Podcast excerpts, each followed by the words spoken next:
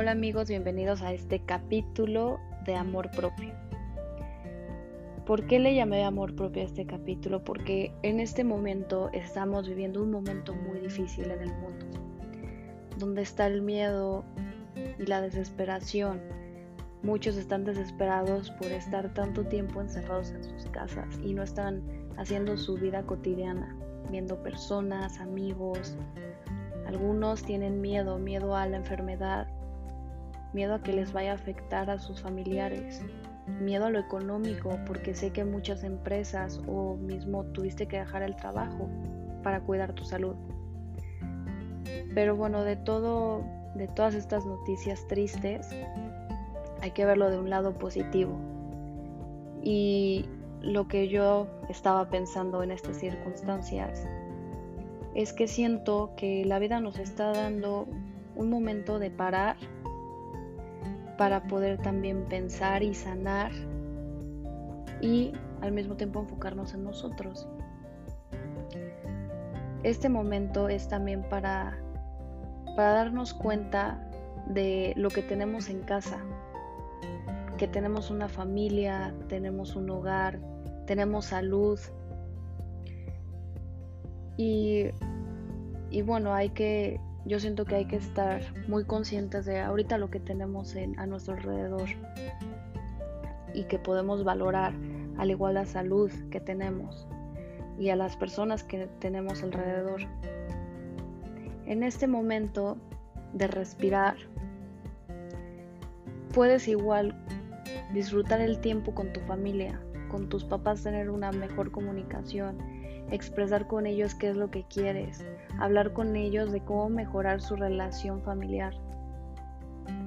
Que el amor en tu casa sea más grande que todas las circunstancias que están afuera.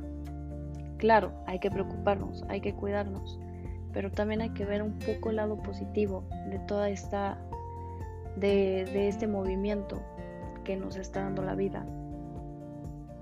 Este es un momento igual en el que tú te puedes enfocar en pues cuidar, cuidar tu espacio, limpiarlo, limpiar tu recámara, sacar todo eso que en realidad ya no te, te está sumando en tu vida, sacarlo. Puedes darte el tiempo de leer el libro que siempre habías pensado y que en este momento tienes el tiempo para poderlo leer. Puedes escuchar la música que te gusta, puedes ver las películas o las series que no habías visto o que no te daba tiempo. Igual tienes el tiempo para reflexionar y checar cómo te has sentido estos últimos días antes de empezar la cuarentena. ¿Cómo están tus relaciones? ¿Cómo, es, cómo te sientes con, con tu familia, con tu trabajo, con tu escuela? Si te, estás en una relación con tu pareja, qué es lo que tengo yo que cambiar para estar mejor, las otras personas, si me están sumando, me están restando. Igual en este momento es para podernos divertir. Muchas veces lo que he visto en las redes es que muchos hacen ahorita TikToks, me incluyo, y me divierto tanto y me río tanto de ver ese tipo de videos que digo, bueno, como no tenemos mucho que hacer, a lo mejor a muchas veces nos, gusta subir videos y, nos divertimos o muchos se quieren tomar fotos y, los quieren subir a las redes para sentirse guapos o, o sea, es un momento en el que en verdad puedes enfocarte en ti y disfrutar este tiempo. Yo siento que al igual que puedes compartirlo con tu familia, puedes sanar muchas cosas.